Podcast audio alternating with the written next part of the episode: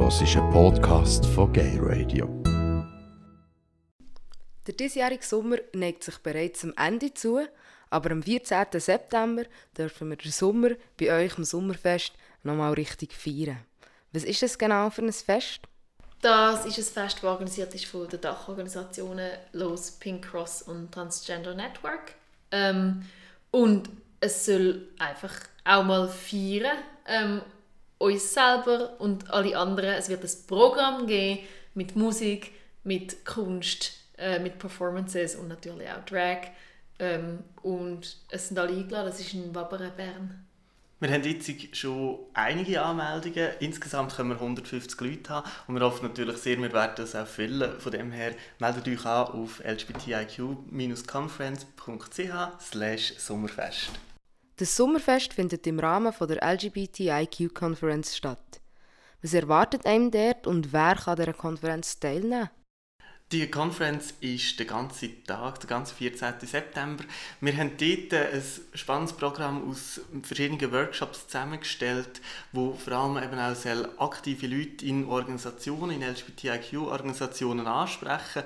Wir hoffen dort, dass wir halt die Leute hinbringen, die wirklich auch die Community immer wieder vorwärts bringen, die sich sehr, sehr viel auch engagieren, die halt Zeug organisieren und mit denen halt auch mal den Tag zusammenkommen und schauen, hey, wo geht es eigentlich doch ein weiter mit unserer Community und mit unseren Anliegen. Und das Ziel von dieser Conference von dem Samstag ist auch, dass man währenddessen und am Schluss noch motivierter ist, zum aktiv sein und aktiv bleiben und Projekte ähm, in, in Angriff nehmen. Vielleicht plötzlich auch mit ganz anderen Leuten, die man vorher noch nicht kennt hat, wo man plötzlich merkt, die sind eigentlich auch noch lässig, machen auch noch coole Sachen, komm, lass uns doch etwas zusammen machen. Wie sieht es aus mit der Ehe für alle? Was ist der aktuelle Stand und äh, geht es überhaupt vorwärts? Es geht vorwärts. Natürlich nicht so schnell und konsequent, wie wir das uns würden wünschen, aber es geht Führerschein und wir setzen uns dafür ein, dass es in die richtige Richtung Führerschein geht.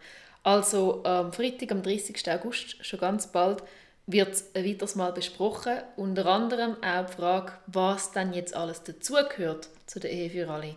Hat zum Beispiel der Zugang zu Samenspender gehört, wie er schon Teil ist von der Hetero-Ehe, ähm, oder auch die sogenannte originäre Elternschaft. Da wird weiter diskutiert, schon ganz bald.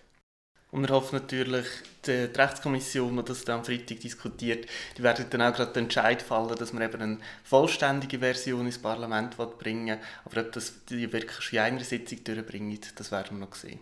Zusätzlich gibt es auch noch eine kleine Demo vorher, zum PolitikerInnen wie auch die Öffentlichkeit darauf aufmerksam machen, was wir eigentlich wollen. Ähm, die kleine kurze Demo, die ist am Morgen am Viertel vor 8 das heißt man kann nachher noch arbeiten, ähm, auf dem Bundesplatz in Bern. Über den Diskriminierungsschutz können wir frühestens Anfang 2020 oder noch später abstimmen. Ihr befindet euch aber schon voll in den Vorbereitungen für einen Abstimmungskampf. Was können unsere Zuhörenden dazu beitragen? Unsere Vorbereitungen laufen auf Hochtouren momentan. Wir haben gerade jetzt ein Team frisch angestellt, das jetzt eben auch die ganze Kampagne wird schmeißen. Dass wir aber wirklich eine grosse Kampagne machen können, sind wir natürlich vor allem auf die finanzielle Unterstützung angewiesen, einerseits, aber andererseits auch auf das Engagement. Viele Leute, die Standaktionen organisieren, die Leserinnenbriefe schreiben, die sonst halt mit ihrem Umfeld darüber diskutieren und wirklich halt die Öffentlichkeit darauf aufmerksam machen, dass das ein wichtiges Thema ist für uns und dass wir das unbedingt jetzt brauchen, den Diskriminierungsschutz. Im Moment gibt es zwei konkrete Schritte, die man machen kann, um sich für den Diskriminierungsschutz einzusetzen. Beide Schritte sind auf der Homepage von ähm, Diskriminierungsschutzkampagne. Die Homepage die heißt diskriminierungsschutz-ja.ch. Einerseits kann man dort ganz einfach Geld spenden und andererseits kann man sich dort auch einschreiben für den Newsletter, wo dann weiter wird informieren darüber, was für Aktionen das anstehen und wo das man mit anpacken kann.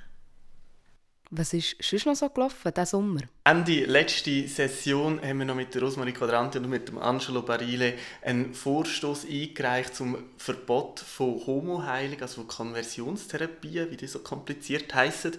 Das Ziel ist dort, dass man endlich die PsychiaterInnen und sogenannte HeilerInnen können stoppen, wo eben, wenn queere Personen wieder hetero machen, was wir äh, ja alle finden, das geht irgendwie nicht so ganz und vor allem, was auch grosse, grosse Schäden anrichtet.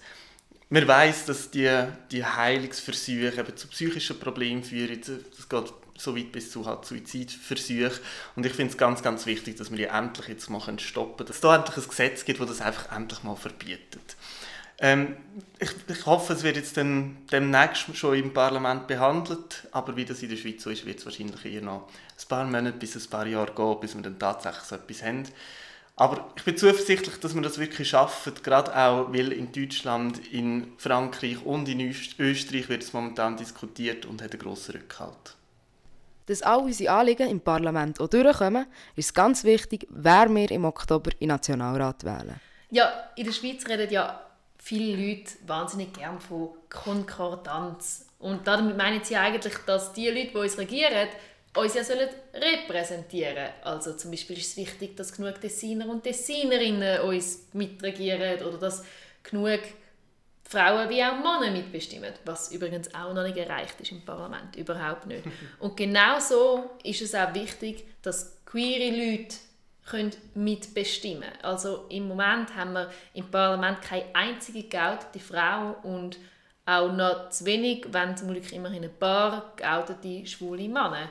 Und wenn wir das ändern und erhöhen, haben wir die Liste zusammengestellt. Wir haben nicht nur Listen zusammengestellt, sondern eine ganze Plattform, und zwar regenbogenpolitik.ch. Dort haben wir KandidatInnen befragt, wie sie zu LGBTIQ-Themen stehen, also zum Beispiel, was sie zur Ehe für alle halten oder auch äh, zur Aufklärung an der Schule. Vielleicht müsste ja dort auch ein mehr über LGBTIQ-Menschen und Regenbogenfamilien unterrichtet werden, was momentan leider noch nicht der Fall ist.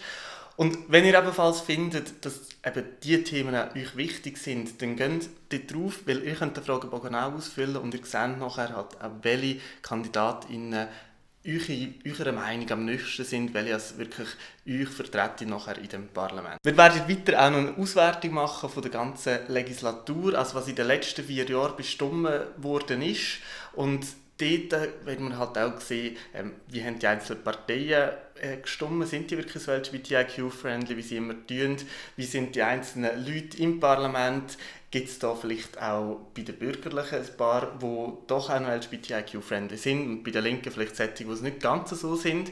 Ähm, wie ist das so ein bisschen aufgeteilt? Also auch das werden wir äh, veröffentlichen, dass ihr seht, äh, wer wirklich unsere Anliegen unterstützt und dass ihr die richtigen Personen könnt wählen könnt.